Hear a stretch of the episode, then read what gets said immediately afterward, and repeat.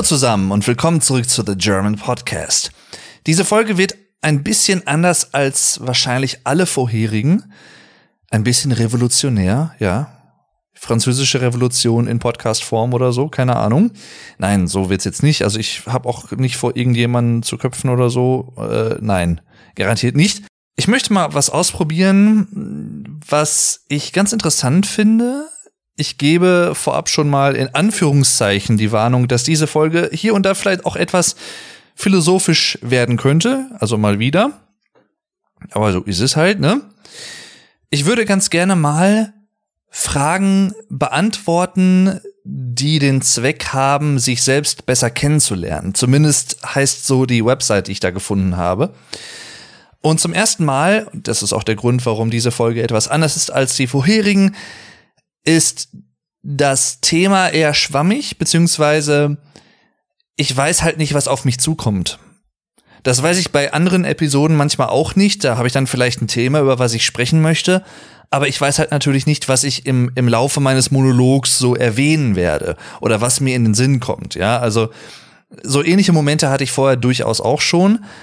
Aber was jetzt passiert, kann ich euch echt nicht sagen. Das kann der totale Reinfall sein. Das ist so ein bisschen experimentell auch heute. Oder es kann halt wirklich auch ziemlich cool werden. Zumindest für mich, vielleicht auch für euch. Ich lade euch auf jeden Fall so oder so ein ob ihr selber Podcaster seid oder irgendwie Creator in anderer Hinsicht auf YouTube oder so, falls ihr YouTuber seid oder wer auch immer, falls ihr selber etwas produziert und vielleicht auch Lust habt, diese Fragen, die ich jetzt gleich versuchen werde zu beantworten, auch be zu beantworten, in Videoform, in Audioform, wie auch immer, oder auch einfach für euch selbst, falls ihr das gar nicht aufnehmen wollt, sondern das einfach, ja, privat sozusagen versuchen wollt zu beantworten, dann tut das gerne, seid damit herzlich eingeladen. Ich suche mal eben die Seite heraus. Und zwar habe ich mir die nämlich gebookmarkt. Jetzt muss ich nur mal kurz gucken, wo die ist. Allzu weit ist die, glaube ich, nicht weg. Und zwar da. Ich meine, es wären zehn Fragen. Genau, die Seite nennt sich, beziehungsweise die, die Überschrift des Artikels auf der Seite, zehn Fragen, die du stellen kannst, um dich selbst besser kennenzulernen. Kinder fragen die verrücktesten Dinge, Erwachsene sind mit Fragen schon viel vorsichtiger. Schade, denn wer fragt, kann viel erfahren. Über andere Menschen, über sich selbst. Vorausgesetzt, die Fragen kommen von Herzen. Ich bin sehr gespannt. Das, ich bin mir gar nicht sicher. Ich glaube sogar, das ist gar keine Corporate-Seite in dem Sinne, also keine Firmen-Website, sondern das ist ein Blog, wenn mich nicht alles täuscht, von Gabriele Kuhn nennt sich carpediem.live. Ich werde wahrscheinlich, ich hoffe, ich denke dran, den Link zu diesem Blogartikel, zu dem Blogpost auch noch in die Beschreibung des Podcasts mit reinzupacken für diese Folge. Ähm, ja, ich mache das jetzt einfach mal. Also liebe Grüße an, Gra Gab an Gabriele Kuhn, falls ihr das irgendwie mal hören sollte oder so. Glaube ich zwar nicht, aber wenn, dann ne, liebe Grüße. Danke für die Inspiration. Und ich fange einfach mal direkt an mit der ersten Frage, die da kommt. Ich versuche, ich habe die erste Frage, habe ich, glaube ich, gelesen gestern als Beispiel, weil ich wissen wollte, taugt das was für so eine Folge? Aber ich habe mir noch keine Gedanken drüber gemacht. Deswegen, alles, was ich gleich sagen werde, ist spontan, nicht geplant. Und äh, ja, mal schauen. Also, Frage Nummer eins. Was war das größte Abenteuer meines Lebens? Und das ist echt schon eine Hammerfrage, finde ich. Das steht und fällt natürlich damit, was definiert man als Abenteuer? Das Abenteuer übrigens für die ganzen Leute, die das hier aus dem Ausland hören. The Adventure, das Abenteuer. Hm. Also ich sag mal, geografisch betrachtet alles, was außerhalb meiner Heimatstadt stattfindet. Vor allem auch, vielleicht auch sogar in anderen Bundesländern Deutschlands oder anderen Orten weltweit im Prinzip. Ich bin leider noch nicht so wirklich viel gereist in meinem Leben. Das möchte ich alles demnächst auch noch machen. Also ich war zum Beispiel, ich habe noch nie den Kontinent Europa verlassen. Alles das wird auf jeden Fall noch passieren. Und äh, ja, meine weiteste Reise in dem Sinne war vielleicht auch reisetechnisch zumindest, ja, in so einem, in so einem klassischen Sinne mein größtes Abenteuer, also Reiseabenteuer, und zwar nach Südfrankreich. Das war in der 13. Klasse. Ich meine, im ersten Halbjahr des 13. Schuljahrs. Ich hatte damals noch 13 Schuljahre. Heutzutage ist es in Deutschland ja so, dass man G8 hat. Das heißt, äh, nur noch zwölf Schuljahre. Eins wurde im Prinzip gestrichen. Und ich war, ich meine, der letzte Jahrgang, doch, ich bin mir relativ sicher, ich war der letzte Jahrgang, der noch 13 Schuljahre hatte. Und im ersten Schuljahr, im ersten Halbjahr des letzten Schuljahrs, im ersten Schuljahr, ähm, sind wir mit der ganzen Jahrgangsstufe, da gab es ja keine Klassen mehr, die drei vorherigen existenten Klassen, A, B und C eines Jahrgangs, wurden halt zu einer Jahrgangsstufe zusammengefasst und zusammen sind wir dann auch nach Südfrankreich gefahren. Wir waren, glaube ich, irgendwie knapp 90 Leute oder so, bisschen mehr. Das war zwar nur eine Woche, aber das war trotzdem für mich persönlich total das Abenteuer, weil ich, wie gesagt, erstens so noch nie wirklich groß rumgekommen war zuvor. Ich war mal einen Nachmittag knapp hinter der Grenze in Tschechien. Das war's dann aber auch wirklich schon. Und alles, was ich da erlebt habe, hat, hat mich einfach total geflasht.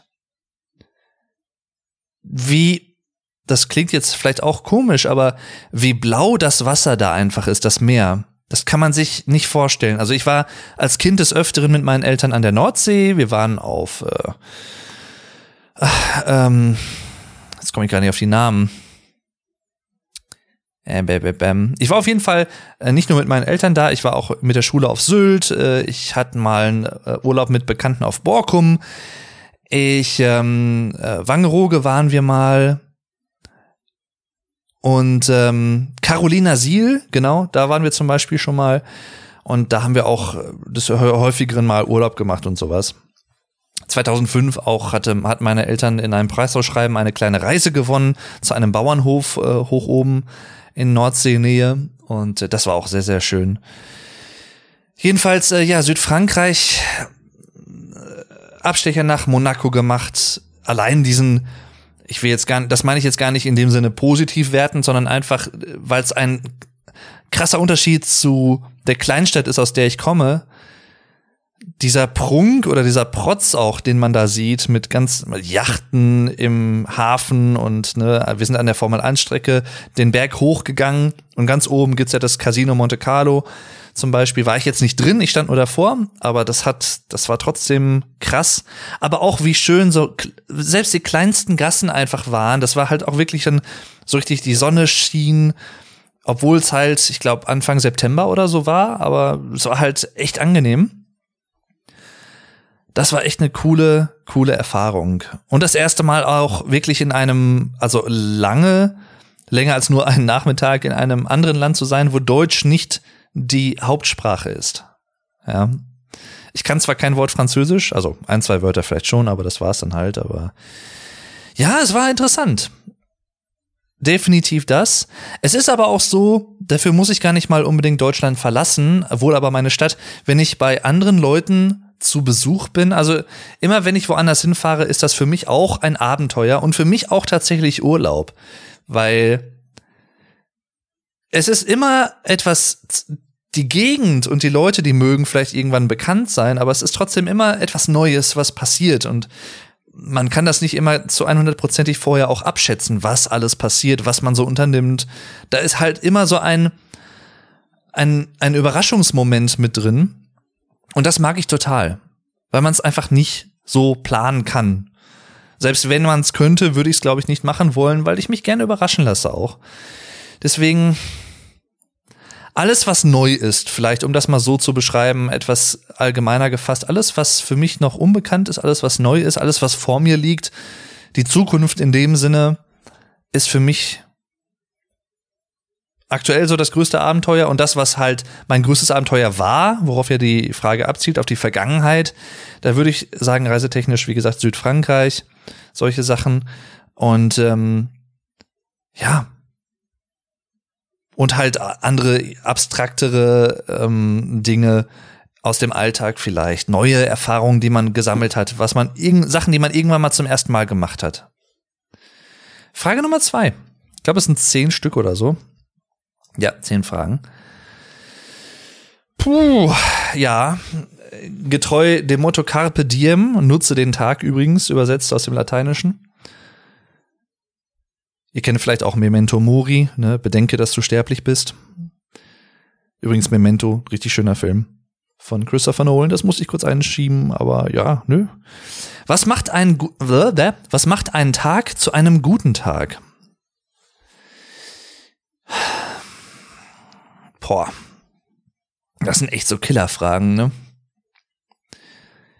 Was macht einen Tag zu einem guten Tag?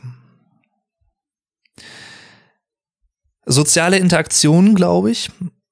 Also ich mache das gerade mal so ein bisschen intuitiv, was mir immer so zu den Fragen als erstes einfällt. Das heißt nicht, dass alles, was ich sage, die Fragen immer zu 100 Prozent beantwortet, aber ich gebe zumindest das wieder, was mir spontan einfällt.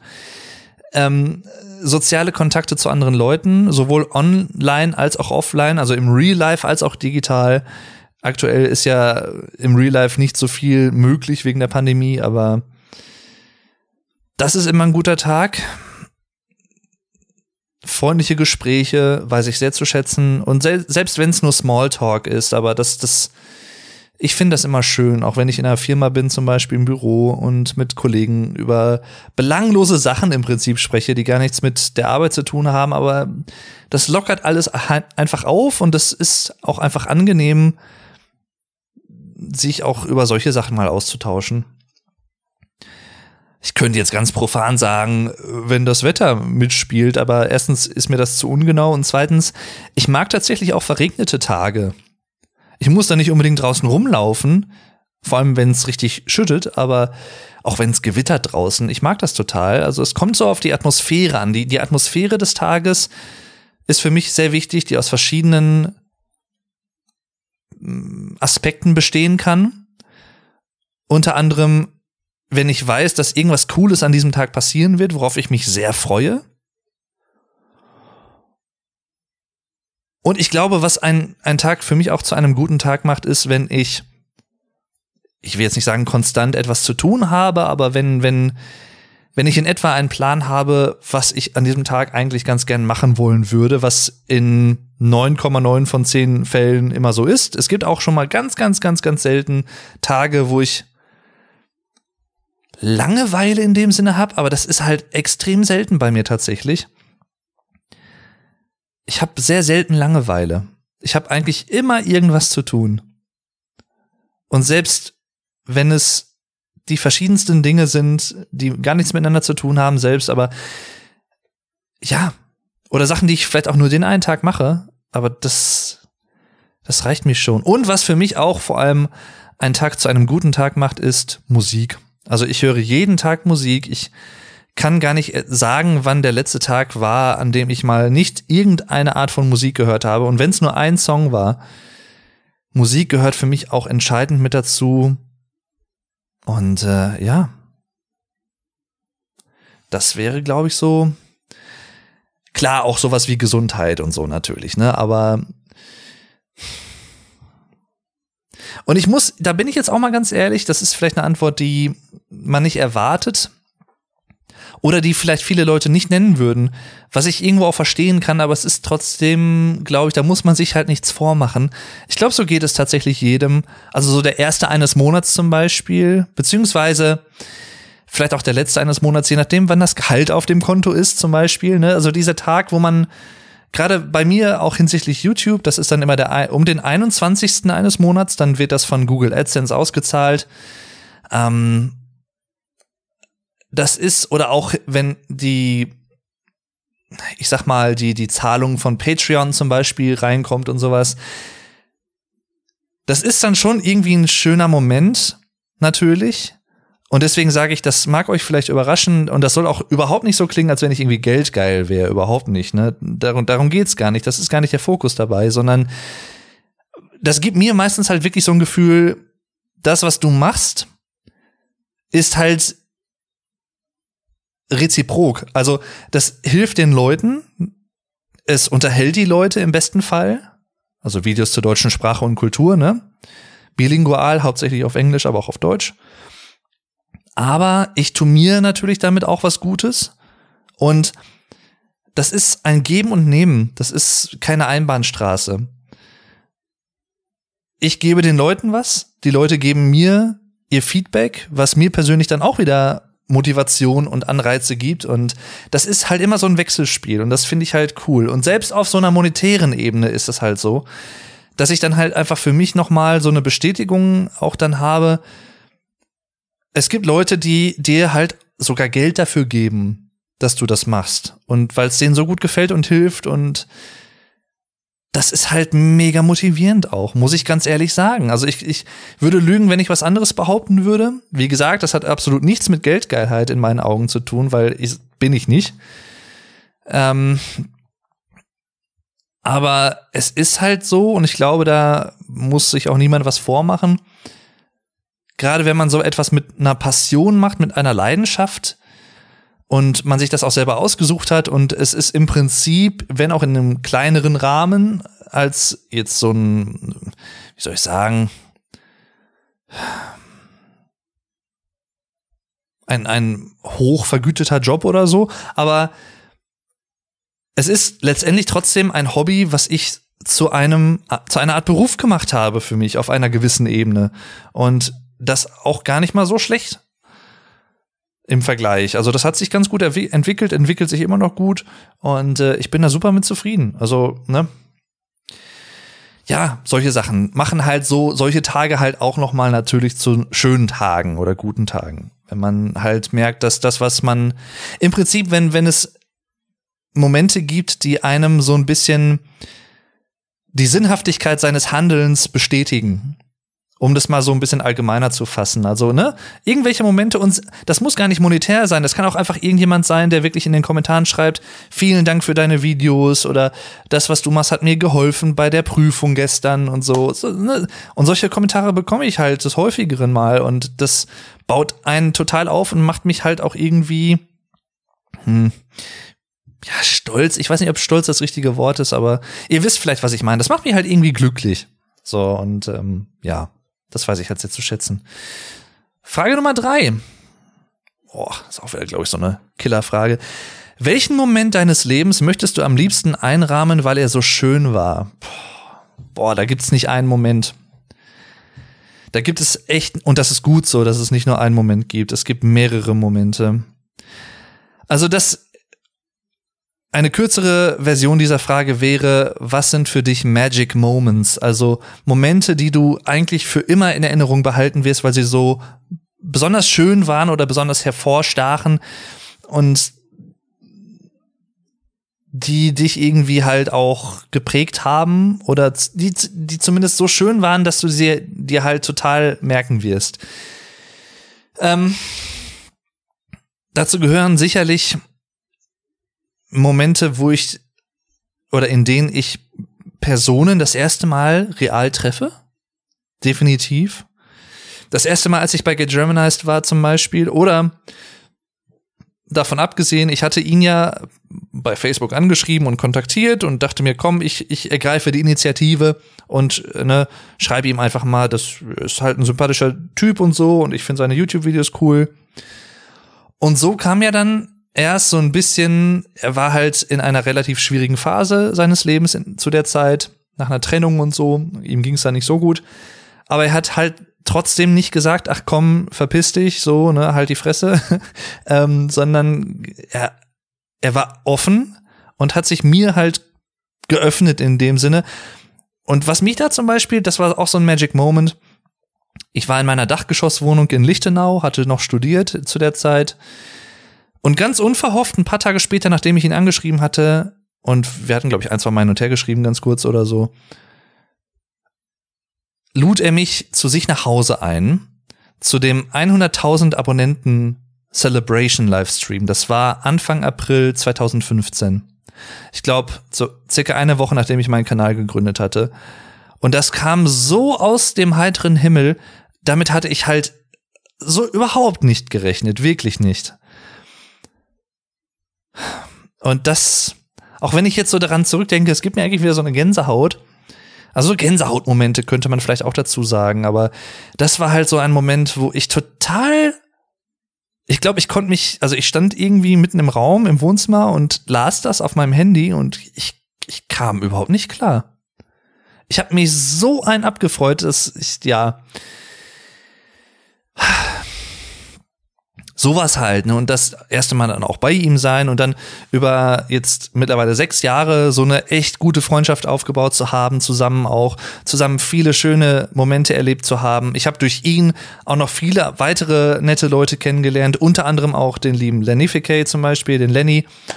Ähm, weil wir zusammen auf so einem Livestream-Event zu Gast waren, äh, für so eine Livestream-Show. Liebe Grüße an das Nerdstar-Team, by the, by the way.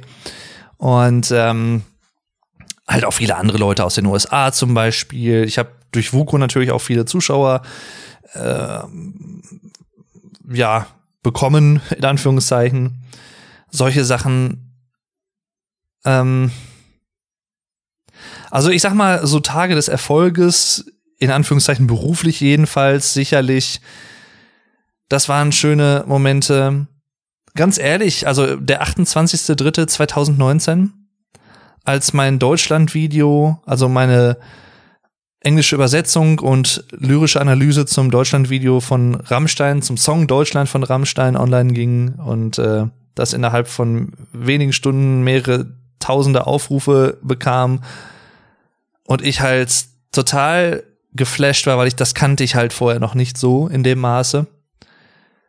Das ist so ein Magic Moment gewesen, ich kann mich an äh, das erste Mal, als ich bei Zugzui beim lieben Dennis äh, zu Gast war, deutscher Let's Player, ähm, mit ein, zwei anderen Leuten und wir einfach bis, ich glaube, sechs Uhr oder sieben Uhr morgens durchgemacht haben und ich glaube, die ganze Nacht Frontschweine gespielt haben. Hawks of War, so ein altes PlayStation 1 Kultspiel.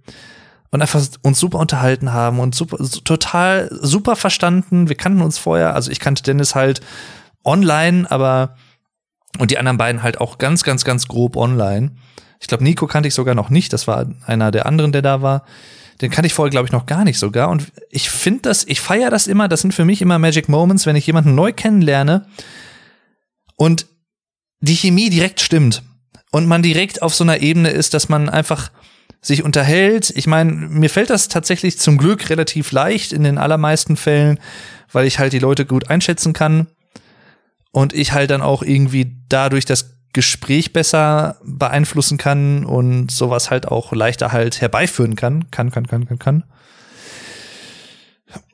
Solche Momente, ne, das erste Zugzui-Treffen zum Beispiel, also wie gesagt, Zugzui, deutscher Let's Player und äh, viele Zuschauer haben sich halt unter anderem über die Streams immer kennengelernt mit der, im Laufe der Zeit online und dann war es das erste Mal so, dass ich glaube, wir waren so 15, 20 Leute insgesamt oder so, die sich dann wirklich aus dieser Zuschauerschaft mit Zugzui, mit Dennis zusammen live vor Ort mal getroffen haben und dieser Moment dieses Aufeinandertreffens dieser verschiedenen Leute, die vorher halt nur so ein, ein Nickname in einem Chat waren und dann hat man auf einmal so diese Assoziation, ach guck mal, du bist äh, der und der und du bist der Super Flash Crash, du bist der Coca-Colera und wie sie nicht alle heißen, die lieben, ne?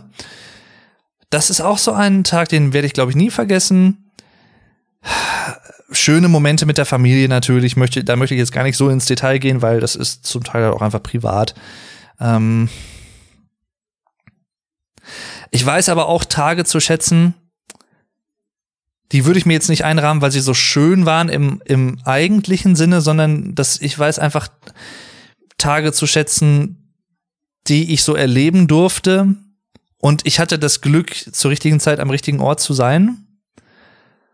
Und das vielleicht gar nicht mal so in, in, in der Sicht oder in der Hinsicht, wie man es vermuten würde, also rein positiv, sondern kurzes Beispiel, ich werde das jetzt nicht weiter ausführen, weil auch das ist privat natürlich irgendwo, aber ich hatte meine Oma ist im Februar 2018 gestorben. Der ging es einige Monate davor schon nicht so gut. Die hatte äh, relativ plötzlich einen sehr aggressiven Krebs bekommen und ist letztendlich an Lungenkrebs gestorben.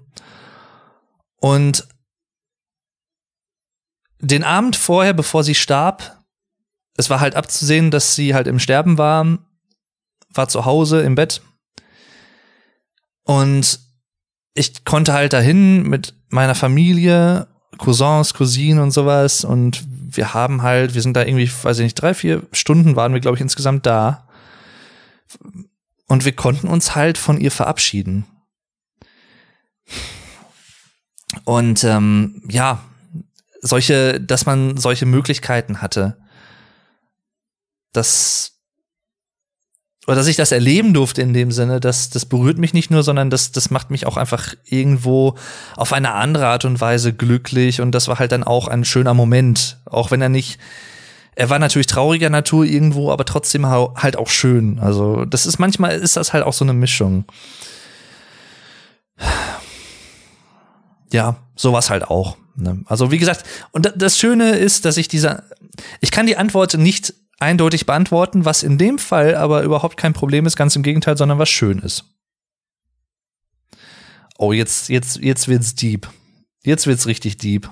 Frage Nummer vier. Oh. Boah. Welche Spuren hast du bisher hinterlassen? Also im Leben generell oder boah, boah. Das ist, das ist eine Hammerfrage. Welche Spuren hast du bisher hinterlassen? Auch da, man kann das natürlich auch wieder, man kann alles differenzieren und muss man vielleicht auch teilweise, weil das einfach so krass große Fragen sind und elementare Fragen irgendwo auch in ihrer hm, wie soll ich sagen, in ihrer Art und Weise. Ich, ich drücke einfach mal so aus. Ähm, ich hoffe, das ist aber nicht an mir, das zu beurteilen, sondern das müssen andere Leute beurteilen, weil da, erstens möchte ich mir nicht anmaßen, das zu beurteilen und darüber eine Aussage zu treffen. Und zweitens kann ich es auch nicht immer. Aber ich hoffe, dass ich in bei, bei, bei Freunden, bei Familienmitgliedern, bei Bekannten, bei Leuten, die mir irgendwie im engeren Leben begegnet sind, dass ich denen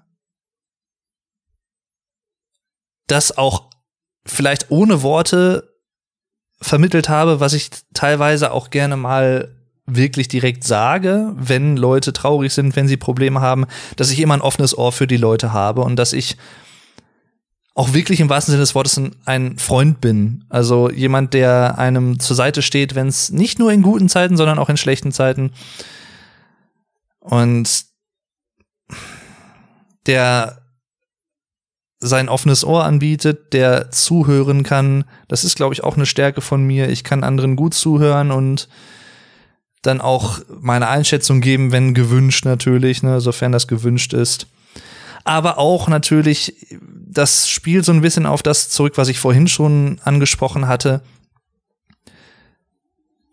Zuschauer von YouTube zum Beispiel oder vielleicht auch Zuhörer des Podcasts, von denen ich halt überhaupt nicht weiß, dass sie existieren, weil sie halt vielleicht nicht auf Social Media aktiv sind und den Podcast trotzdem hören. Ich weiß, dass ihr da seid und vielen lieben Dank dafür, dass ihr das dass ihr euch diese Folgen immer wieder anhört, also immer wenn eine neue Folge rauskommt und dass ihr euch die Zeit nehmt oder selbst wenn ihr es nur nebenbei hört, mache ich ja auch teilweise, so ist es ja nicht, ne, aber halt trotzdem hinhören, also dass ihr trotzdem hinhört und dass ihr vielleicht Spaß daran habt, dass euch vielleicht manche Sachen irgendwie zum Nachdenken auch mit anregen, so wie mich manche Sachen wie diese Fragen zum Nachdenken anregen und einfach dieser mentale sprachlicher Austausch, wie auch immer. Und halt durch die YouTube-Videos das Feedback, was ich bekomme, die Rückmeldungen, dass ich vielen Leuten schon geholfen habe, bei verschiedenen Sachen etwas besser zu verstehen oder bei, bei bestimmten Prüfungen, vor Klausuren oder einfach, ich habe deren Interesse halt einfach stillen können, ihre Neugierde, wie auch immer. Ähm, ich hoffe, dass ich in dem Sinne Spuren in diesen Leuten hinterlassen habe und wenn gar nicht mal als Person Jan, die ich so bin, ne, als ich selbst, sondern vielleicht auch einfach als abstrakte Person oder als abstrakte YouTube Persönlichkeit, Vlog Dave oder keine Ahnung, wie auch immer. Das klingt halt immer so hochtrabend, aber äh, so meine ich es halt nicht. Aber irgendwie muss man es ja beschreiben. Ähm, das hoffe ich, aber ich weiß halt auch, dass es halt so ist und das erfüllt mich. Das ist für mich persönlich, glaube ich, so mit die größte Form der Anerkennung, die ich mir irgendwie vorstellen kann.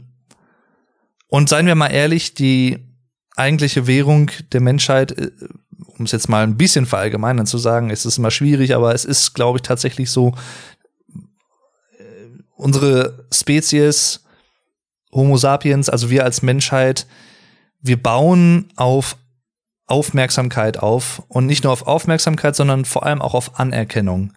Und das muss nicht monetär sein, das muss nicht finanziell sein. Natürlich machen sich viele Leute auch etwas aus Geld und Geld ist auch nicht unwichtig und ne, das ganze klar, ganzen Kladderadatsch, wir kennen das alle. Aber am Ende des Tages, klar ist es wichtig, die Miete bezahlen zu können, aber um äh, die Kraft zu haben, einen Job nachzugehen, durch den man Geld verdient, damit man die Miete bezahlen zu können, diese Kraft und diese Motivation, tagtäglich irgendwas zu machen, finde ich persönlich, fußt halt auch zu einem großen Teil daraus, ob man mit sich selbst zufrieden ist, mit seiner Situation. Und das wiederum ist halt direkt verbunden mit solchen Sachen wie, fühlt man sich anerkannt, fühlt man sich, glaubt man, dass das, was man macht, dass das anderen Leuten hilft, dass es an, dass es irgendwie einen Sinn macht oder fühlt man sich selber damit wohl, was man tut. Und wie gesagt, auch diese, diese Erfahrung von Anerkennung, das ist halt elementar wichtig und vielleicht mit das wichtigste, die wichtigste Erfahrung, die man auch gefühlsmäßig, emotional als Mensch vielleicht irgendwie machen kann. Deswegen, das wünsche ich auch wirklich jedem, ähm, dass er, sie, wer auch immer auf seine, ihre und so weiter Art und Weise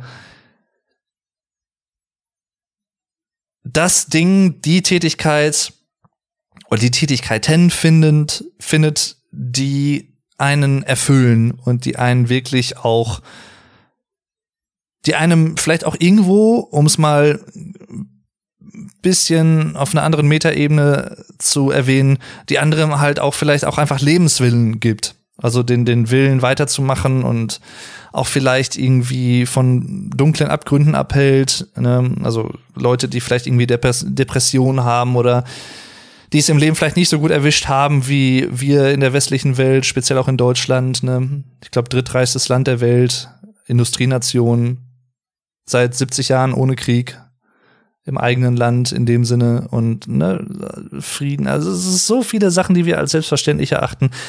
Das führt jetzt alles weit weg von der Frage, aber ich finde die Frage echt krass und auch echt cool, muss ich sagen. Welche Spuren hast du bisher hinterlassen? Weil das auch das Interessante an diesen ganzen Fragen ist, mit ein paar vielleicht abgesehen, gerade aber diese Frage, das ist halt auch einfach eine Frage, die stellt man sich selber nicht. Aber wenn man sie gestellt bekommt und wirklich mal drüber nachdenkt, kann sie halt vielleicht auch noch mal ein Ansporn sein, wenn man zum Beispiel oder wenn einem vielleicht nicht so viele Sachen dazu einfallen, was ja gar nicht mal schlecht sein muss, vielleicht hat man die einfach nicht so auf dem Schirm, ne? aber sie kann halt trotzdem auch vielleicht auch als Ansporn von Leuten gesehen werden. Ich, ich würde ganz gerne demnächst erstmal das und das machen und ausprobieren vielleicht auch, um Spuren zu hinterlassen. Es gibt natürlich auch sowas, man kann es auch anders betrachten, also sowas wie ich tue etwas Bestimmtes, was gesellschaftlich relevant ist oder was her gesellschaftlich herausragt und sichere mir so den Platz in den Geschichtsbüchern. Ne? Also so, keine Ahnung. Ich bin irgendein entscheidender Politiker oder sowas. Solche Sachen, ne? Klar, dann hinterlässt man auch Spuren in anderer äh, Hinsicht, aber das würde ich gar nicht gegeneinander abwägen und messen und ausspielen, denn erstens kann man das, glaube ich, nicht. Man kann das nicht vergleichen. Und wenn man das tut, dann begibt man sich auf eine sehr gefährliche Spirale. Das ist genauso dieses, als YouTuber, um dabei mal zu bleiben, wenn man sich konstant mit PewDiePie vergleicht oder so und sagt dann, boah, der hat irgendwie über 100 Millionen Abonnenten und man selber hat in Anführungszeichen, in großen Anführungszeichen, um das jetzt bei mir mal so, ich will jetzt nicht für wen anders sprechen, deswegen nehme ich mich als Beispiel. Das hat jetzt nichts damit zu tun, dass ich irgendwie, keine Ahnung, ähm, narzisstisch oder so wäre. Äh, man selber hat dann irgendwie nur aktuell, ich glaube, 45.000 Abonnenten. Dann, wenn man so an solche Sachen herangeht, hat man schon verloren.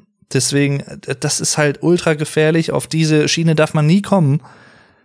Und davon abgesehen, dieser generell finde ich diese Vergleiche schwierig. Das sollte man eigentlich erstmal überhaupt gar nicht mit anfangen, weil das bringt einfach, es bringt erstens nichts Positives, sondern ganz im Gegenteil, es kann ein, einem Schle im schlimmsten Fall extrem demotivieren oder vielleicht sogar auch in sowas wie, ich will jetzt nicht sagen Depression, aber in, in schwermütige Momente stürzen, sagen wir es mal so. Ja, also wie gesagt, das ist eine interessante Frage und natürlich bei Freunde und Familie hoffe ich durch Erinnerungen, gemeinsame Erlebnisse. Ich komme immer wieder darauf zurück, dass man da auch irgendwie Spuren hinterlassen hat und ich glaube, das ist zum Glück auch so. Nächste Frage. Auch eine schöne Frage. Ähm, wo fühlst du dich zu Hause und geborgen? Ich bin jemand, ich kann mich dran erinnern, das werde ich nie vergessen. Da war ich bei meinem, bei meinem Kinderarzt. Da muss ich, glaube ich, auch irgendwie noch sehr jung gewesen sein. Ich denke mal, da war ich in der Grundschule, schätze ich mal. Ich war irgendwie sieben, acht oder so. Und mein Kinderarzt sagte zu meiner Mutter, war irgendwie so eine Routineuntersuchung und sowas. Und er sagte zu ihr, ja, ihr Sohn ist halt eher so ein Stubenhocker vom Typ her, vom Charakter her.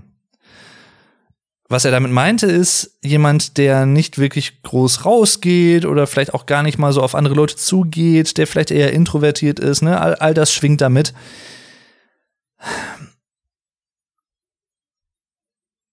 Auf eine Art hatte er vielleicht irgendwo recht, weil ich bin tatsächlich gerne zu Hause, also und mit zu Hause meine ich jetzt wirklich im klassischen Sinne in der in meiner Wohnung, in der Wohnung, die ich momentan beziehe.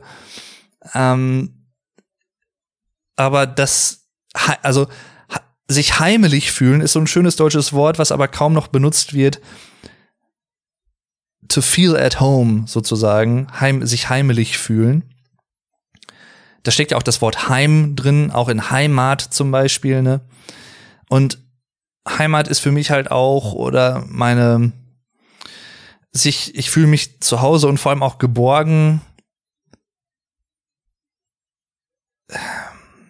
in der Nähe von mir nah, nahestehenden Leuten, vor allem auch meiner Familie und meinen Freunden natürlich. In gewisser Art und Weise könnte man sagen, okay, man ist, man ist vielleicht irgendwo zu Hause, das heißt aber nicht, dass man sich dort auch geborgen fühlt. Das gibt's bei vielen anderen Leuten, täusche toll bei mir zum Glück nicht, weil, also ich denke jetzt an Leute, die irgendwo natürlich zu Hause sind, aber die halt vielleicht eher ein kaltes, distanziertes Verhältnis, weshalb auch immer, zu ihren Eltern haben oder keine Ahnung, das kann ja alles sein und da ist man ja auch selber im Zweifel vielleicht auch gar nicht mal so immer dran schuld, sondern es sind vielleicht die Umstände oder ich, keine Ahnung. Gibt's ja verschiedenste Konstellationen. Aber ich fühle mich tatsächlich da, wo ich zu Hause bin, das begrenzt sich nicht nur auf meine Wohnung. Ich bin sehr gerne allein, aber ich bin nicht einsam. Ich glaube, das kurz noch mal eingeworfen, weil das auch so ein bisschen mit dazu spielt. Im Deutschen werden diese Begriffe von einigen Leuten teilweise synonym verwendet, also man meint dasselbe damit, aber es ist eigentlich überhaupt nicht dasselbe. Ich bin sehr gerne allein für mich selbst, ich muss nicht immer andere Leute um mich haben, aber ich bin überhaupt nicht einsam, zum Glück toi toi toi, auch das ist überhaupt nicht selbstverständlich, weil ich Freund, ich habe relativ viele Freunde, auch einige echt gute Freunde, eine intakte Familie, also mein soziales Umfeld ist halt echt gefestigt und ich das ist halt wirklich auch so ein so soziales Netz. Wenn ich wirklich mal irgendwie traurig war vor ein paar Jahren, irgendwie, wenn die, meine eigene Situation damals noch eine andere war, ich hatte halt immer Leute, die, mit denen ich sprechen konnte, auch in meiner Familie natürlich, meine Eltern ähm, oder wer auch immer. Ja, also das, da fühle ich mich dann zu Hause und geborgen. Also auch wenn ich bei meinen Eltern in der Wohnung bin, fühle ich mich da natürlich zu Hause, obwohl ich da nicht wohne. Oder auch bei, bei Freunden zum Beispiel. Ich habe das jetzt vor kurzem erst wieder gesagt und das, wenn ich sowas sage, dann klingt das vielleicht so ein bisschen cheesy oder so, keine Ahnung, ist mir auch scheißegal, ich sag's trotzdem. Aber es ist halt auch einfach so, jetzt auch beim, beim lieben Alex Flattermann 85, als ich bei ihm zu Besuch war zur Hochzeit, ich bin seit 2013 war ich das erste Mal dort oben und bin seitdem fast jedes Jahr mindestens einmal da oben im Norden bei Bremen. Und jedes Mal, wenn ich da hinkomme, oder auch zu Vuko zum Beispiel, zu Get Germanized, seine Familie habe ich auch total lieb gewonnen, seine Mu äh, Mutter und ne, Mutter, Vater und so, Bruder, alle super nett. Und ich fühle mich da auch einfach zu Hause. Und ich muss dafür gar nicht da wohnen, sondern das ist einfach das Umfeld, die Leute, die Herzlichkeit der Leute, sich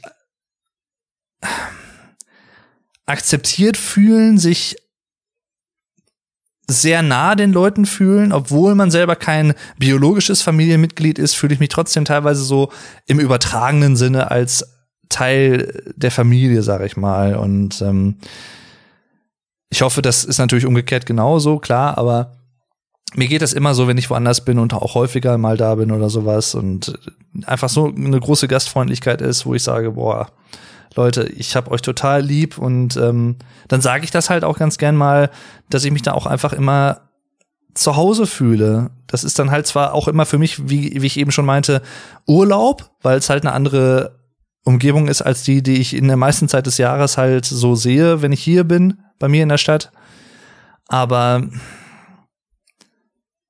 ja, das, das, das, das macht halt echt viel aus. Also diese Persönlichkeiten und wie man miteinander harmoniert und ja, sowas halt. Also deswegen, wie, wo fühle ich mich zu Hause und geborgen bei Leuten, die ich mag? Und das kann auch theoretisch gesehen am anderen Ende der Welt sein oder auf dem Mond, keine Ahnung. Also es kommt halt auf die Leute an und weniger auf die, die Orte. Aber es gibt halt auch natürlich Orte, klar, die verbinde ich halt damit, also das, das geht Hand in Hand, aber in erster Linie sind es natürlich die Leute. So, ähm, was bringt dich zum Lachen? Oh, vieles. Sehr, sehr vieles. Teilweise, ich muss sagen, ähm, also ich sag mal, wenn ich jetzt wirklich mal ganz klassisch auf diese Frage antworte und so ein bisschen über meinen Humor spreche, ich habe, glaube ich, ich habe, ich kann einen echt dreckigen, auch einfachen Humor haben. Also ich kann auch über total einfache Wortspiele herzlich lachen. Da, da muss keine, kein philosophischer Kontext oder Unterbau dabei sein, sondern einfach irgendwie ein Wortdreher oder irgendein Buchstabendreher bei zwei Wörtern, ne? Also frackhessisch, so wie äh, der liebe Super Flash Crash, der Alex Flattermann 85 und ich das getauft haben, weil, ne, dreht mal F und H in frackhessisch um, hackfressisch, ne? Die Hackfressen, das kam halt damals übrigens, kurzer Einwurf, äh, so zustande, dass wir mal zusammen einen Stream gemacht haben zu dritt und äh, wir wollten uns halt irgendwie so ein Nickname geben. Weil Alex, Dave und Rick, das hätte irgendwie komisch geklungen und so, da geht halt auch ein bisschen cooler, ne? Und dann kamen wir halt auf den äh, Begriff die Frackhessen weil umgedreht die Hackfressen. Ne? Und äh, über solche Sachen, es gibt da ein schönes Video auf dem Dave Durden TV-Kanal, also meinem Let's Play-Kanal auf YouTube, wo wir einen ganzen Abend, glaube ich, vorm Schlafengehen solche Buchstabendreher uns gegenseitig entgegengeworfen haben und uns einfach kaputt gelacht haben. Ich kann auch über sowas wie YouTube-Kacke zum Beispiel herzlich lachen. Es gibt da auch Sachen, die sind echt so ein bisschen billig gemacht und dann nicht so geil, aber ne, es gibt da sehr, sehr viele schöne Sachen und das sind halt auch so, so einfache, wie gesagt, es muss gar nicht komplex sein oder so, kompliziert, sondern einfache, lustige, aber auch vielleicht clever gemachte Sachen. Also ich, ich mag auch durchaus sowohl das Simple als auch das etwas komplexere, das cleveren Humor, sag ich mal, ein cleveren, cleveres Wortspiel zum Beispiel, wo man erst vielleicht gar nicht drauf kommt und dann wo man vielleicht ein paar Sekunden für braucht. Jeder kennt das ja auch bei Witzen oder so. Jemand erzählt einen Witz oder ein Wortspiel und dann braucht man irgendwie erst, weiß ich nicht, 30 Sekunden, bis man rafft, was derjenige meinte und dann, wenn man es verstanden hat, dann sagt man auch so, oh, ja klar. Aber sowas finde ich dann zum Teil auch lustig, weil man, oder ich glaube da, ich glaube da finde ich auch sowas lustig, Gar nicht mal wegen des Witzes selbst, sondern wegen meiner verspäteten Reaktion, weil ich so doof war. Und weil ich es nicht ge sofort gecheckt habe, sofort geblickt habe, ne, sowas halt. Und das führt mich zu etwas, was ich enorm wichtig finde, auch als charakterlichen Zug. Ich finde es immer sympathisch, wenn jemand über sich selbst lachen kann und sich selbst nicht zu ernst nimmt oder für zu voll nimmt oder keine Ahnung und wenn man sich selbst auch Fehler zugesteht und auch über Fehler lachen kann im Nachhinein, in der Situation selber natürlich vielleicht nicht immer, das verstehe ich auch, das, auch das kann ich nicht immer. Das kotzt mich da manchmal eher an, wenn irgendwas schief geht, aber im Nachhinein, wenn man dann drüber lachen kann oder auch über sich selbst, wenn man irgendeinen so einen kleinen Unfall oder irgendwas baut und man, man, keine Ahnung, mir fällt jetzt kein Beispiel ein, aber ne, wenn irgendwas klein, so ein kleines Missgeschick geschieht, also jetzt nichts Wildes oder so, sondern irgendwas im Alltag oder so, und man lacht halt über sich selbst, weil man zu doof war oder keine Ahnung, weil man einfach Pech hatte. Sowas finde ich immer super sympathisch. Und ich finde das auch wichtig, weil ich glaube, Leute, die selber nicht über sich lachen können, und sich selber extrem ernst nehmen, sind mir erstens einfach extrem unsympathisch, muss ich sagen. Und auch da, wie bei anderen Charakterzügen, auch eher suspekt, weil ich persönlich würde behaupten, dass über sich selbst lachen können nicht nur wichtig ist, sondern auch eher so der Normalfall sein sollte. Vielleicht ist das gar nicht, das weiß ich jetzt nicht. Dafür müsste ich irgendwelche Studien wahrscheinlich mal dazu lesen was diesen Charakterzug betrifft, ob das eher viele Leute haben oder eher weniger Leute, das weiß ich gar nicht. Ich weiß nicht, was ihr dazu sagen würdet, wie ihr das einschätzen würdet, wenn ihr mal so an Leute denkt, die ihr so kennt, ob es jetzt Freunde oder Familie sind. Können die über sich lachen? Also bei mir kann ich, glaube ich, mit Fug und Recht sagen, ich glaube, eigentlich alle Leute, die ich kenne, haben diese grundsätzliche Fähigkeit, über sich lachen zu können. Wie gesagt, nicht in jeder Situation, das verstehe ich auch. Manche Situationen, die sind halt auch einfach irgendwie auch krass vielleicht oder halt dann auch ein bisschen ernster, wo man das halt natürlich dann nicht macht, ist ja klar, aber das würde mich halt wirklich mal interessieren. Also, ja, oder was, sowas halt, ne? Oder aber natürlich, das müssen keine Witze sein. Auch andere Sachen bringen mich halt zum Lachen oder zum Lächeln, wie auch immer, zum, zum Schmunzeln. Da gibt's ja verschiedene Abstufungen, aber letztendlich fußt es ja alles auf dem, auf Endorphinen, auf Glückshormonen und auf dem Gefühl des Glücklichseins, des Fröhlichseins, wie auch immer man es bezeichnen möchte. Und auch da gibt's verschiedene Sachen. Wenn etwas besonders gut funktioniert, zum Beispiel, ne, oder wenn, wenn ich eine Idee habe und habe, wenn es zum Beispiel, ich bleib mal wieder beim Thema Videos, weil es halt einfach am anschaulichsten vielleicht als Beispiel zu erklären für mich. Wenn ich irgendeine Videoidee habe und habe dann automatisch direkt so Ideen, wie wird das, ist das Video aufgebaut und was, wie möchte ich Sachen darstellen und erklären. Wenn ich im Prinzip so das fertige Video schon direkt im Kopf habe, ohne da groß lange drange, ohne da groß lange drüber nachgedacht haben zu müssen. Oder ja. Und auch, das führt mich auch wieder zum Thema, wie soll ich sagen, vielleicht mehr Aufmerksamkeit als Anerkennung natürlich, aber auch ich würde lügen, wenn ich sagen würde, wenn ich irgendein äh, weiß ich nicht, ich, ich als Beispiel jetzt, ähm, ist jetzt kein Geheimnis, dass ich Gronk zum Beispiel sehr sympathisch finde, ähm, wenn ich mal irgendeinen Tweet geschrieben habe und habe mich einfach in, da drin bedankt bei ihm für ich glaube, bei Skyrim zum Beispiel habe ich das gemacht, bei seinem Skyrim Let's Play oder bei Minecraft. Alle 1451 Folgen des alten Minecraft Let's Plays und so habe ich alle geschaut und habe mich dann halt auch schon mal in Tweets einfach bei ihm bedankt, weil das mache ich halt dann auch gerne. Selbst mit der auf die Gefallen, dass jemand wie Gronk, der jeden Tag so und so viele Nachrichten bekommt und sowas, das vielleicht nie lesen wird. Aber es freut mich halt, wenn wenn ich dann doch irgendwie ich rechne halt nicht damit, weil dann ist die Möglichkeit halt einfach immer enttäuscht zu werden, halt einfach natürlich viel zu groß.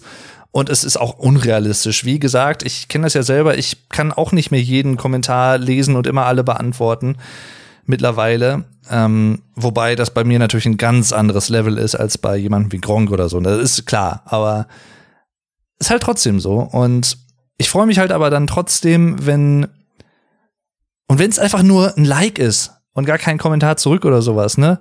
Brauche ich gar nicht. Aber so dieses, ich find's dann cool, dass er das gesehen hat, hat, hat sich selbst darüber gefreut, dass ich das geschrieben habe.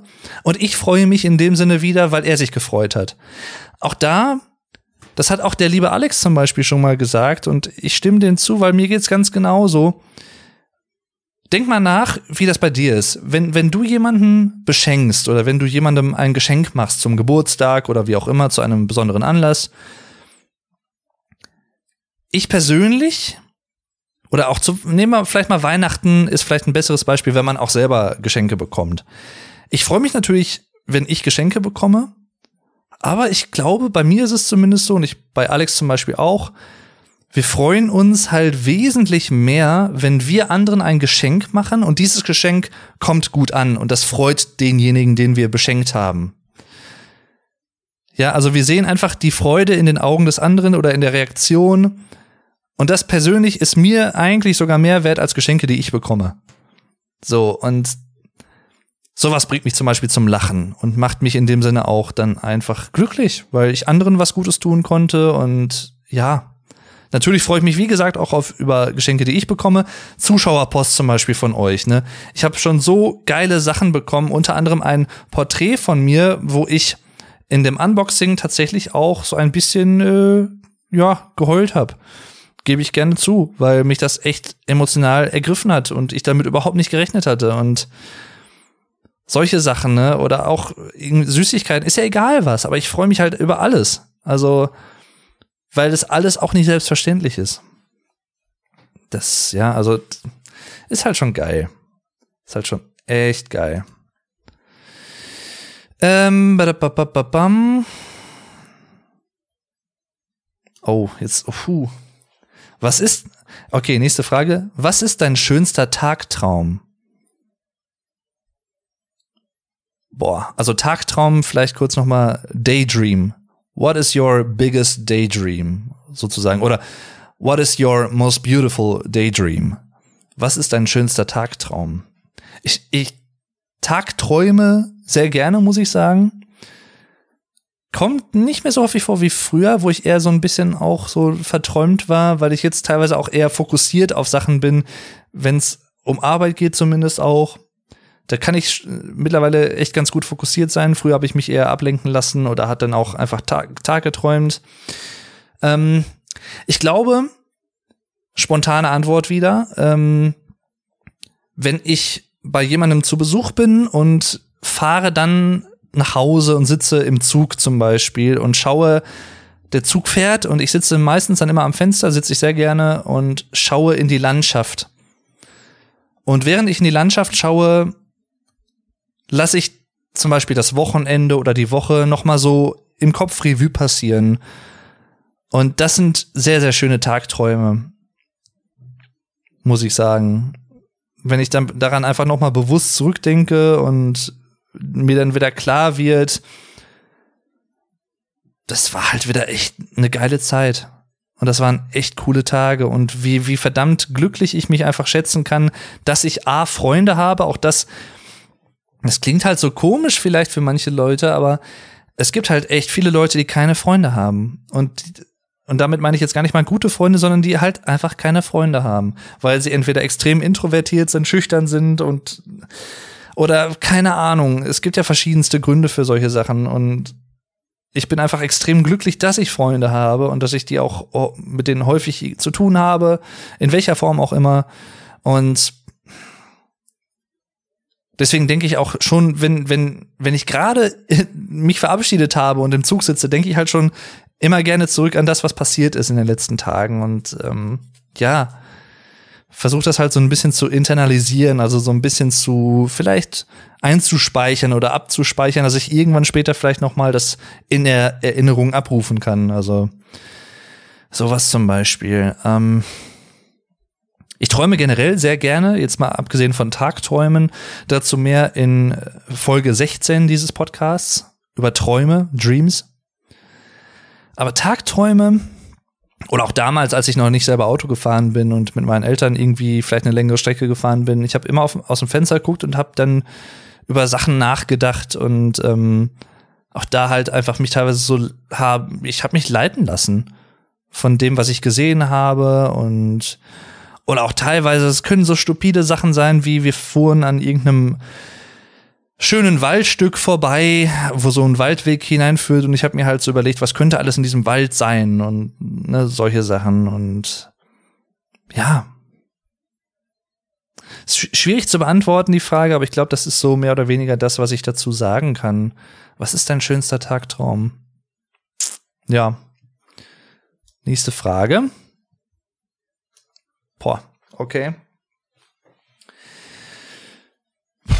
Ähm, welche Kritik in deinem Leben hat dich so richtig weitergebracht? Boah. Da fällt mir eine Sache direkt, also zwei Sachen fallen mir ein. Das eine ist beruflicher Natur und das andere ist persönlicher Natur. Das habe ich aber auch schon mal in einer Folge angesprochen. Ähm, bevor ich die Frage beantworte, muss ich auch noch mal kurz darauf hinweisen, rein sprachlich und äh, auch rein von der Sache selbst. Die Kritik, ne, the criticism, ist wertneutral. Also, was ich damit meine, ist, häufig, wenn man das Wort Kritik hört oder ich kritisiere, jemand kritisiert mich oder ich kritisiere jemanden oder sowas, dann denkt man tendenziell eher an negative Kritik. Aber das ist halt nicht so gesagt. Also Kritik heißt erstmal gar nichts. Kritik heißt, es kann positive Kritik sein und es kann negative Kritik sein. Es kann beides sein. Deswegen, ne? Ähm, beide Antworten, die ich jetzt gleich geben werde, beziehen sich eher auf, ich sag mal, negative Kritik im, im weitesten Sinne. Ähm, ich fange mal mit der beruflichen an. Als ich die Ausbildung gemacht habe zum E-Commerce-Kaufmann, war es irgendwann nach ein paar Wochen so weit, dass ich in das Thema Suchmaschinenoptimierung, also SEO, eingeführt wurde. Kurz ausgedrückt, vereinfacht ausgedrückt, ich habe Texte für Webseiten geschrieben nach bestimmten Mustern, also nach Keywords, nach bestimmten, also Schlüsselbegriffen, nach einer bestimmten Dichte von Begriffen, also wie oft kommen bestimmte Begriffe in einem Text vor und weitere Parameter, die da noch eine Rolle spielen, also Komplexität, ähm, Einzigartigkeit, Holismus, also eine Holistik in dem Sinne ganzheitliche Texte zu einem Thema, nicht nur einzelne Aspekte, sondern möglichst versuchen, das allgemein, allumfassend zu beschreiben, ja. Ähm, und verschiedene weitere Faktoren. Und wenn so ein Text gut ist und Google den nach einigen Tagen als Suchmaschine als Beispiel jetzt indiziert hat, also ne, eingelesen und gecrawlt sozusagen hat, nennt man das. Also wo der Spider, wie soll ich es jetzt leicht ausdrücken, der, es nennt sich tatsächlich Spider, ähm, da drüber gecrawlt ist und also diesen Text quasi gelesen hat. Die Maschine hat den Text gelesen, oder der Algorithmus, die Algorithmen, ist ja nicht nur einer, und hat den dann anhand verschiedener Kriterien, wie ich gerade schon so ein bisschen angeführt hatte, hat diesen Text eingeordnet, bewertet und dementsprechend auch auf der Google-Ergebnisseite in den Suchergebnissen platziert. Und mit der Platzierung des Textes ist auch die Seite, auf der, auf die der Text erschienen ist, halt in den Suchergebnissen platziert worden. Das heißt, ganz vereinfacht ausgedrückt, ich suche nach ähm, Eisdiele Arnsberg zum Beispiel.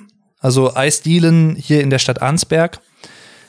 Und ganz oben folgt, steht sofort eine Eisdiele aus der Stadt, weil die zum Beispiel ähm, durch einen gut geschriebenen SEO-Text weit oben in Google gerankt wird und ganz oben angezeigt wird in den organischen Suchergebnissen. Also nichts Bezahltes, wo man zum Beispiel noch Anzeige dabei hat und sowas. Auch das mache ich momentan vor allem beruflich ähm, als Social Media Manager in der Firma, dass ich Online-Anzeigen und Kampagnen schalte auf Google und auf Facebook und solche Sachen.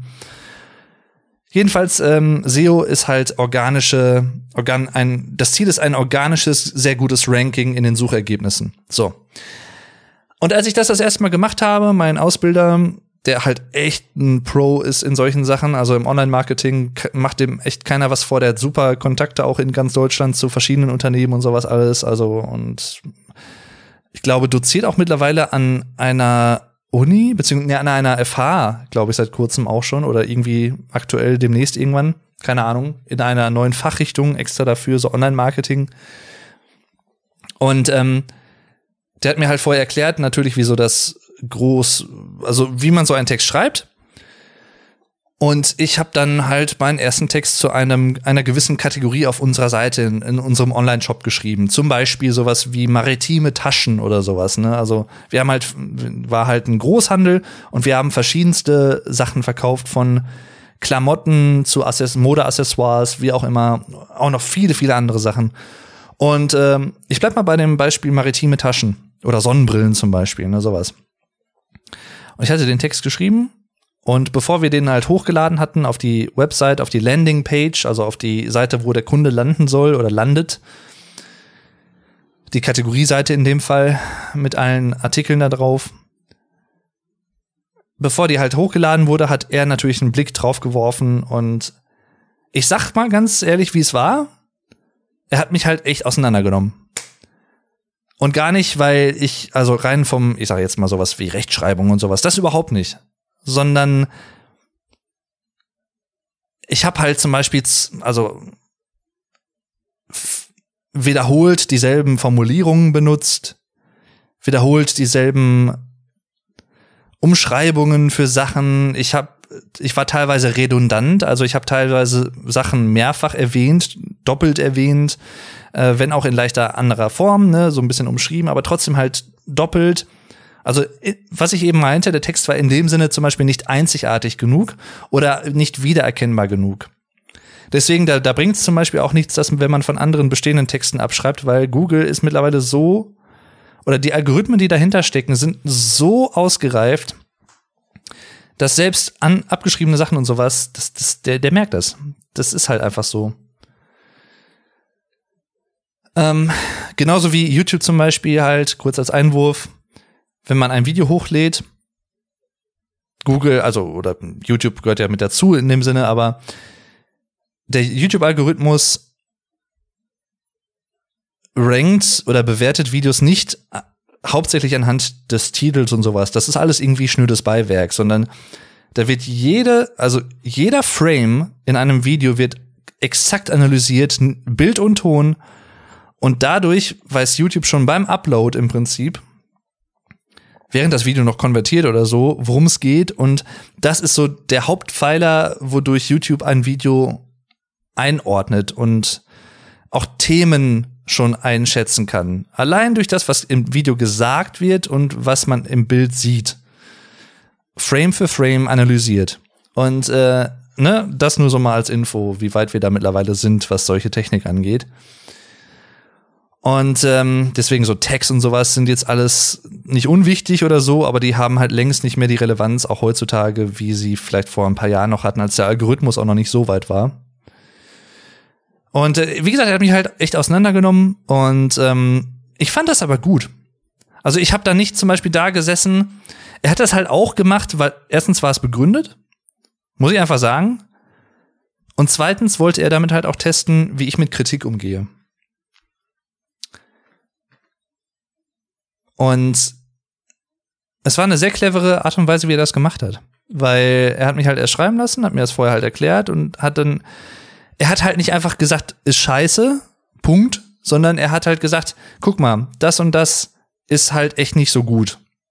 Und da musst du bei weiteren Texten einfach drauf achten. Und dann habe ich halt ein, zwei weitere Texte geschrieben und wurde dann halt immer besser und immer besser. Und hinterher sagt er, wow, ähm, so nach dem Motto, du schreibst mittlerweile ich also fast so irgendwie bessere Texte als ich, der das halt schon viele Jahre lang macht und so. Und ähm, er sagte auch zum Ende meiner Ausbildung zum Beispiel so hin, so na, getreu dem Motto, ich umschreibe das jetzt mal so ein bisschen in eigenen Worten, ähm, dass äh, gerade auch in diesem SEO-Bereich und weil du halt einfach auch sprachlich irgendwo so eine Art Begabung hast und ein Talent, das ist, du bist da echt gut drin mittlerweile. Und all das halt weil die Lernkurve so steil war, ne? Also aus Fehlern lernt man in, mit anderen Worten. So und das war zum Beispiel Kritik, die mich beruflich extrem weitergebracht hat. Auch wenn ich momentan kaum noch SEO-Texte schreibe, weil ich eher im Bereich SEA unterwegs bin. Das ist quasi die andere Seite der Medaille, wie ich das eben schon sagte. Äh, bezahlte Anzeigen, wo es aber auch um Keywords und solche Sachen geht. Also so, auch da hat mir das tatsächlich geholfen, weil auch bei, bei solchen Sachen so eine holistische, eine holistische Herangehensweise an Themen. Und das habe ich nicht nur jetzt beruflich in dem Sinne beim Social Media Manager, bei dem Job, sondern auch auf YouTube, auf allen anderen Sachen, die ich irgendwie online selber mache, in künstlerischer Hinsicht oder wie auch immer. In Anführungszeichen künstlerisch, ne? Aber ich habe halt immer so diese Online-Marketing-Denke so verinnerlicht mittlerweile, dass ich automatisch holistischer denke über Themen. Und das fällt mir auch in anderen Bereichen auf. Ich, also holistisch, ne, heißt, ganzheitlicher über Themen nachdenken und nicht immer nur einzelne Aspekte rausnehmen, weil das hilft nicht viel, sondern wenn es um solche Sachen gerade im Marketing geht, holistische Aspekte enorm wichtig. Eine holistische Perspektive. Und äh, ja, übrigens Fun Fact, ein Begriff, den ich in der Ausbildung erst gelernt habe. Vorher kannte ich den nicht. Also so ne Holistik und äh, an etwas holistisch herangehen. Kann ich euch sehr empfehlen. Nicht nur für Online-Marketing, sondern auch in vielen anderen Aspekten ähm, des Lebens oder so, je nachdem, was ihr mal vorhabt. Vielleicht auch vor allem auch beruflich vielleicht, aber auch generell im, im Leben. Kann auf jeden Fall sehr hilfreich sein. Ähm, die andere Kritik, ähm, da habe ich schon mal, boah, ich weiß gar nicht mehr, in welcher Folge das war, habe ich schon mal erzählt. Da war ich halt gerade echt, das war so mit der Tiefpunkt meines Lebens bisher. Ähm, als ich mich entschieden hatte, das Studium zu schmeißen und dann saß ich halt da und hatte halt keinen anderen Job in der Zeit bekommen und auch keinen Ausbildungsplatz und ich wusste halt überhaupt nicht, was aus mir werden sollte, war halt total irgendwie verzweifelt oder so und habe halt auch des Häufigen da gesessen, habe halt echt geheult einfach mit meinen Eltern gesprochen, die mich halt nie haben hängen lassen und die meinten halt auch so, wir finden schon irgendeine Lösung und das hatten sie jetzt einfach nicht gesagt, um mich zu beruhigen, sondern sie meinten das auch so und sie meinten halt auch da noch mal zu mir oder halt auch bei so kleineren Sachen schon mal nicht so was Ernstes, aber du denkst manchmal einfach zu viel nach. Oder du denkst auch vielleicht manchmal einfach zu kompliziert. Zu, also zu kompliziert, komplizierter als es sein müsste. Wenn ich irgendwie ein Problem vor mir habe und äh, früher habe ich dann zum Beispiel, mittlerweile habe ich das einigermaßen im Griff tatsächlich im Laufe der Zeit durch Erfahrungen, die man gesammelt hat, weil es mir auch einfach bewusster geworden ist, weil mir die Kritik erzählt wurde. Und nicht irgendwie, weil Leute geschwiegen haben und haben mich mal irgendwie machen lassen und mein Ding durchziehen lassen, weil ich mich gerade in Selbstmitleid irgendwie ergehen wollte, keine Ahnung. Sondern haben halt einfach gesagt, ey, komm, jetzt mach mal halblang, äh, es ist nicht aller Tage Abend und denk halt nicht immer so negativ oder denk halt auch nicht immer so pessimistisch und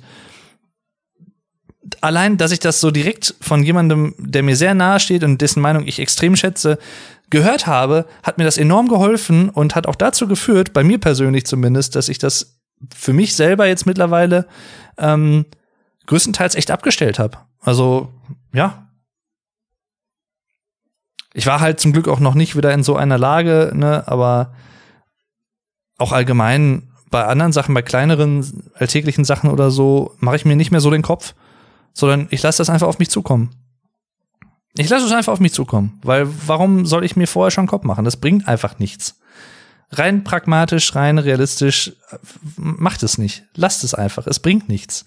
Auch wenn ihr vielleicht, wenn euer Kopf sagt oder euch, wenn ihr das so, so ein bisschen als Automatismus irgendwie sofort erlebt, obwohl es vielleicht gar nicht wollt oder so und steuert dagegen. Steuert dagegen. Es bringt nichts und ihr schränkt euch dadurch nur selber ein das, ja, vergebene Chancen halt irgendwie oder vergebene ähm, schöne Momente vielleicht auch dadurch teilweise. Ja, jedenfalls, das sind so die beiden Sachen.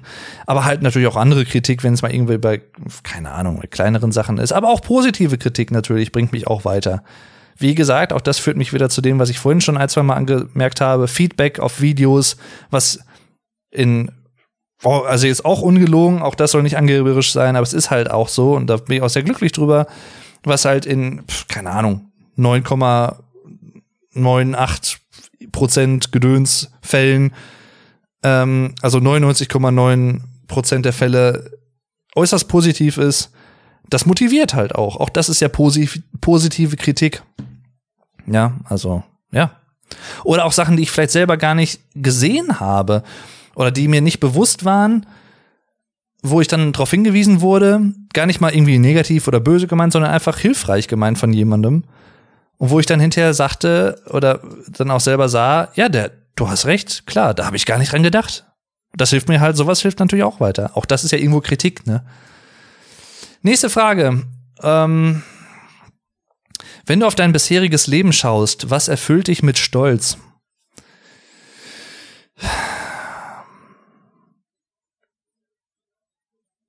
Ähm, ich könnte jetzt auch wieder ein paar Sachen anführen, so eine, klar, so Richtung beruflich und YouTube und so. Aber ich will das gar nicht immer so darauf kaprizieren, sondern auch das gehört halt auch dazu, klar, dass ich mich einfach Sachen so dass ich einfach Sachen gemacht habe, ohne nachzudenken. Das führt genau zu dem Punkt, was ich gerade eben sagte. Ich bin einfach mit den Jahren pragmatischer geworden und mach einfach Sachen. Und wenn es dann schief geht, dann geht's halt schief. So, dann ist es auch scheißegal. Weil da, der dreht mir keinen Strick draus wenn, also natürlich meine ich jetzt nicht Leute, die jetzt irgendwie was total Riskantes machen, was, wo sie ihr oder andere Leben mit aufs Spiel setzen, sowas meine ich natürlich jetzt nicht, aber halt wirklich normale Sachen im Alltag oder so. Macht's einfach. Macht's doch einfach mal. Also, ja, ich weiß, leicht gesagt, schwer getan, manchmal weiß ich alles, aber das ist, das ist immer so ein Totschlagargument, finde ich, oder so eine Ausrede, die man dann sehr schnell parat hat, wo man sagt, ja, dann brauche ich ja gar nicht versuchen, weil, ne, das ist halt nicht so einfach. Ja, aber, hm, das ist nicht die Lösung. ja.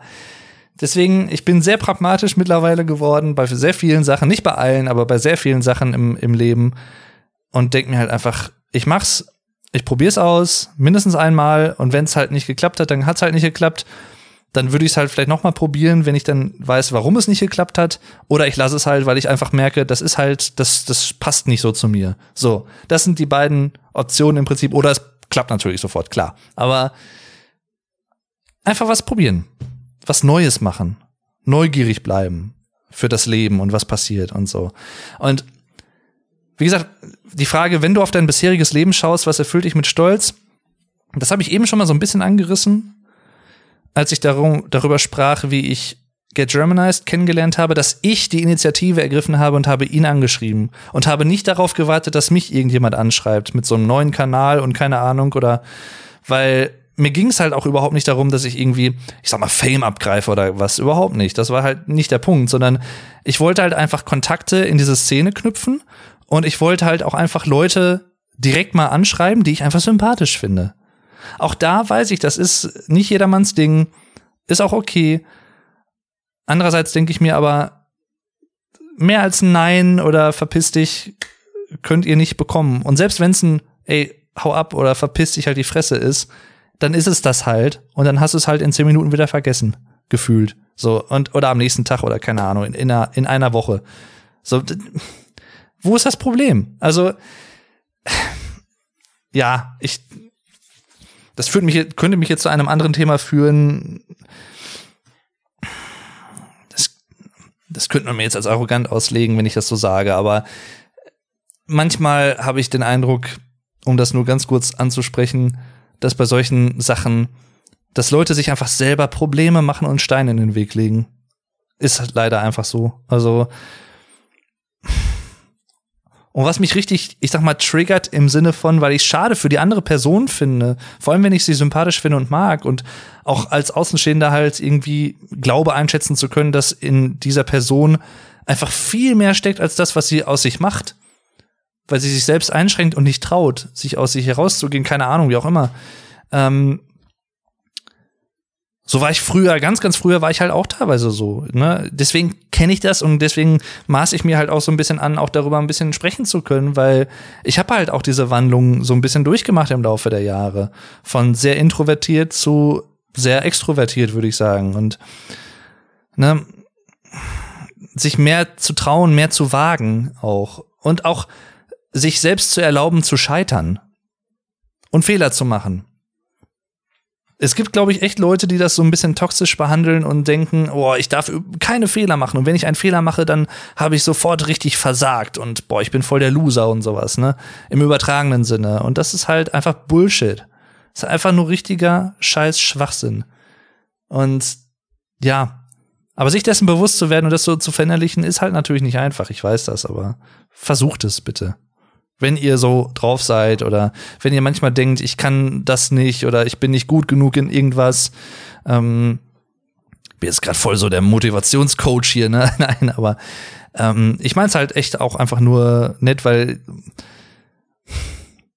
ich weiß halt, wie gesagt, aus eigener Erfahrung, sonst würde ich vielleicht auch nicht so vehement sagen. Aus eigener Erfahrung weiß ich halt, manchmal muss man einen Arschtritt bekommen oder man, manchmal muss man vielleicht auch von anderen Leuten das einfach hören und bis man auf die Idee kommt oder diesen, diesen, bis dieser Schalter im Kopf umschaltet und es so Klick macht und man sich einfach mehr, mehr aus sich herausgeht und mehr traut.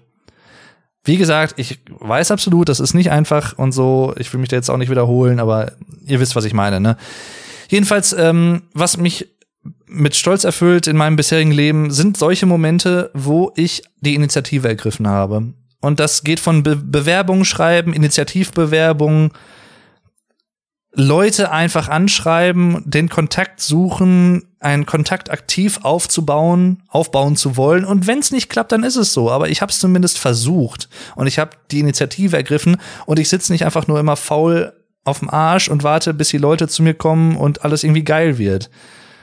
Das kann funktionieren, natürlich, aber ähm, es halt im, im Zweifel unwahrscheinlich und hält einen davon ab, weil es einfach dann vergeudete Zeit ist, selber aktiv zu werden. In der Zeit, wo du wartest, dass irgendwas Gutes dir widerfährt, ohne selber was dafür zu tun, hättest du schon längst selber aktiv werden können und hättest vielleicht sogar noch mehr dadurch potenziell erreichen können, als du dir vorher hättest vorstellen können.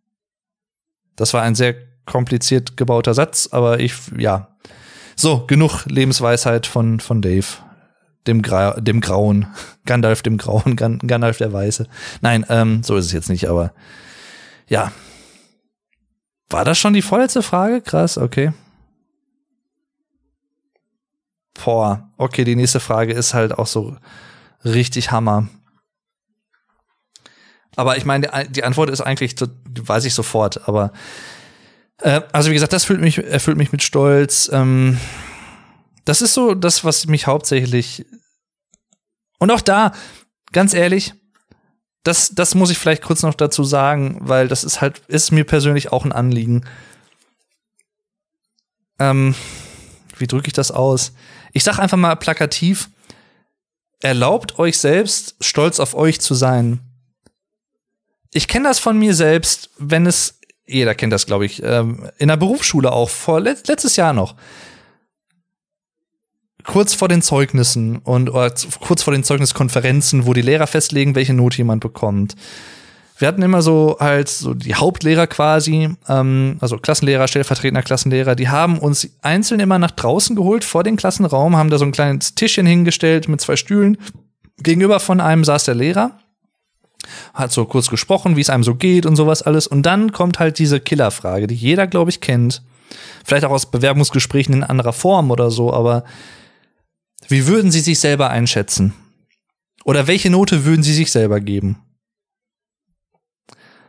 Und früher war es bei mir tatsächlich immer so, ich habe mich halt immer schlechter eingeschätzt, als ich war, durchgehend. Und das war jetzt nicht irgendwie, weil ich so, weiß ich nicht, Fishing for Compliments oder sowas überhaupt nicht, sondern einfach, weil ich mir gedacht habe, boah, ich weiß nicht, ob ich so eine eins oder zwei irgendwie wert bin, in Anführungszeichen. Hm, ich, ich, tendenziell würde ich eher sagen, ich, ich würde mich schlechter bewerten als das, als eins oder zwei, sage ich jetzt mal zum Beispiel, oder als eins. Wenn es um eine eins ging oder was, oder ich stand eins, dann habe ich mich eher als eine zwei bewertet, so instinktiv oder keine Ahnung, oder zwei, vor allem dann nicht nur so zwei, sondern vielleicht sogar eher so zwei Minus, so Richtung drei, hm, eher so das Minus hinten dran noch. Also, ne, ich glaube, ihr wisst, was ich meine. Und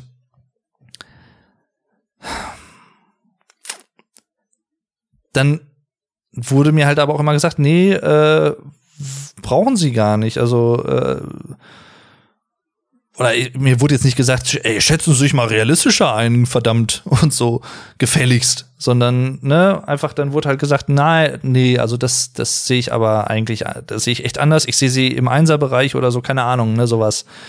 Und ja, durch solche Sachen habe ich halt irgendwann auch einfach gelernt, so, okay, ich kann vielleicht auch einfach mal annehmen für mich selbst, dass ich in bestimmten Schulfächern oder ich bleib mal bei dem Beispiel in bestimmten Schulfächern zum Beispiel, dass ich da auch einfach echt gut bin oder halt auch mit zu den Besten der Klasse gehöre so oder der Beste vielleicht sogar war.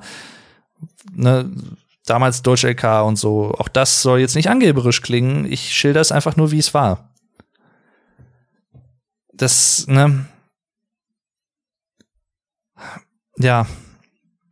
Und das so zuzulassen, dass man in etwas einfach gut ist und ist halt wichtig für das eigene Selbstbewusstsein, finde ich. Und es ist wichtig, nicht nur, weil das eigene Selbstbewusstsein auf andere natürlich auch abstrahlen kann, in sich, weil wenn man selber selbstbewusst ist, das wirkt sich das auf das komplette Leben aus, auf Handlungen im Alltag, auf so viele verschiedene Sachen das ist echt krass. Und das zuzulassen und dann halt, sobald man das auch wiedergespiegelt bekommen hat von Leuten, du bist in dem und dem Punkt echt gut. So, mach was draus. So wie damals mein Deutschlehrer am Gymnasium im Deutschleistungskurs, Deutsch LK, zu mir nach der ersten Klausur sagte, ey, du, du schreibst echt richtig gut. So mehr oder weniger O-Ton. Du, du solltest echt mal ein Buch schreiben. Denk mal drüber nach. Und das meinte er halt wirklich ernst. So, und ja, so, sowas halt, ne? Und deswegen erlaubt euch selbst, stolz auf euch zu sein und erlaubt euch auch selbst vor euch selbst anzuerkennen, dass ihr in etwas wirklich richtig gut seid. Und lasst euch auch nicht von, also auf der anderen Seite, lasst euch auch nicht von Leuten einreden, dass ihr irgendwas, weiß ich nicht, dass ihr dass ihr irgendwas nicht könnt oder nicht, vor allem auch nicht gut genug könnt und sowas, wenn ihr halt instinktiv eigentlich wisst, dass es nicht so ist. Sondern es gibt ja manchmal einfach auch so toxische Leute, die einen halt so niedermachen wollen. Ne? Das ist, gibt's halt manchmal. Und lasst euch von solchen Leuten einfach nicht einmummeln oder so, so irgendwas in Flausen in den Kopf setzen und sowas, sondern fickt die halt ein. Also scheißt auf die. Ich, sorry, ich hab's jetzt mal echt vulgär und direkt ausgedrückt, aber es ist mir halt auch echt so wichtig. Dann weiß ich nicht, dann sollen die doch sich halt einfach verpissen auf dem Mars und da bleiben und da irgendwie, keine Ahnung, Staub züchten oder so, ist kein Plan. Ähm, ja, lass die doch einfach links liegen. So, auch da, ich weiß, leicht gesagt und so, aber das ist kein Totschlagargument, um es nicht trotzdem zu versuchen. Ich bleib dabei. Ich gebe gerne es sind jetzt keine, es sind ja keine Arschtritte und sowas und das will ich mir auch nicht anmaßen und sowas. Ne? Ich kenne ja, ich rede auch übrigens jetzt nicht primär von Personen, die, äh, sagen wir mal, jetzt vielleicht unter einer Depression leiden und deswegen nicht so die Kraft haben, was zu machen. Ne? Also nicht, dass man mich jetzt falsch versteht, das meine ich jetzt nicht primär, sondern ich meine wirklich Leute, die eigentlich eher einfach zu faul sind oder zu bequem sind. Und auch da, ich nehme mir das heraus, darüber zu reden, weil ich selber auch so war. So, und wenn ich das nicht wäre, würde ich darüber gar nicht reden, weil dann, das würde ich mir gar nicht anmaßen. Aber alles, was ich erzähle hier in diesem Podcast, die lustigen, die ernsteren, die philosophischen, wie auch immer, das ist, fußt alles auf eigenen Erfahrungen. Und nicht irgendwie von Hören sagen und äh, Erfolgsbuch 10.000 oder so, was ich nicht lese, weil, weiß nicht, da bin ich auch ein bisschen kritisch, was solche Sachen immer angeht, aber ja. Jedenfalls letzte Frage. Ähm, Würdest du gerne noch einmal zur Welt kommen? Das ist eine echt coole Frage. Und ich, da brauche ich auch nicht lange zu überlegen. Ja, würde ich gerne. Da würde ich super gerne. Und dann, das ist ja immer so dieses Gedankenexperiment, ja, und wenn ich jetzt 20 Jahre zu, oder ja, 20 Jahre wäre vielleicht ein bisschen viel bei mir, aber wenn ich jetzt, ich sag mal, 10, 12 Jahre zurückgehen würde zu der Zeit, wo ich 18, 20 war, zum Zeitpunkt der Aufnahme jetzt hier, ähm, und ich würde mit dem Wissen von heute aber wieder in die damalige Zeit, in mein damaliges Ich reisen und einfach Fehler vermeiden, die ich in den letzten 10, 12 Jahren gemacht habe. Würde ich gar nicht mal machen. Weil ganz ehrlich, so wie es jetzt momentan ist, zumindest als 30-jähriges Ich und auch so ein Ich, ne, jetzt noch mal wieder ein bisschen sozi sozialpsychologisch, das Ich gibt es ja in dem Sinne nicht. Wir, wir zerfallen, jeder Mensch zerfällt in zig verschiedene Rollen, jeden Tag. Die Rolle als Arbeitnehmer im Büro, mit Kollegen zu quatschen, ist eine ganz andere Rolle, als mit meiner Familie zu sprechen. Oder mit Freunden zu sprechen ist eine ganz andere Rolle als mit, keine Ahnung, mit jemandem zu sprechen bei einem Bewerbungsgespräch. Ne? Das ist offensichtliche Sachen, sagt ihr jetzt, ja, aber deswegen das Ich, was immer gleich reagiert oder gleich denkt, gleiche Rückschlüsse zieht, das gibt es so nicht. Und ja, deswegen, also ich, ich würde gar nicht mal sagen, ich würde die Fehler dann nicht mehr machen wollen, weil durch Fehler durch Erfolge und durch Scheitern, beides, bin ich heute da, wo ich jetzt bin. Und ich, vorausgesetzt, man ist zufrieden mit der Gegenwart, finde ich, kann man durchaus sagen, ich würde das alles noch mal so machen. Ich würde sogar vielleicht sogar manche Fehler noch mal so machen. Gut, ein, ein paar Fehler, die jetzt nicht so gewichtig fürs Leben sind oder sowas, ne, da würde ich natürlich sagen, okay, so der Filmriss zum Beispiel, ne, bei der Oktoberfestfeier, die ich in der letzten Folge angesprochen habe, nachdem ich mich einfach so zugesoffen habe das muss ich jetzt nicht nochmal wiederholen oder wo ich da an die, die Wand voll gekotzt habe und die tapezieren musste und so. Das muss ich jetzt, das sind so Sachen, die muss ich nicht wiederholen. Das mal jetzt, das jetzt nicht, ne, aber andere Sachen, ja. Deswegen, also ich würde gerne noch einmal zur Welt kommen. Ähm, da könnte ich jetzt auch ein bisschen abstrakter oder so abenteuerlustiger, um so ein bisschen den Bogen zur ersten Antwort zu schlagen oder zur ersten Frage zu schlagen, um den Kreis auch ein bisschen zu schließen wieder. Äh, die erste Frage war ja, was war das größte Abenteuer meines Lebens?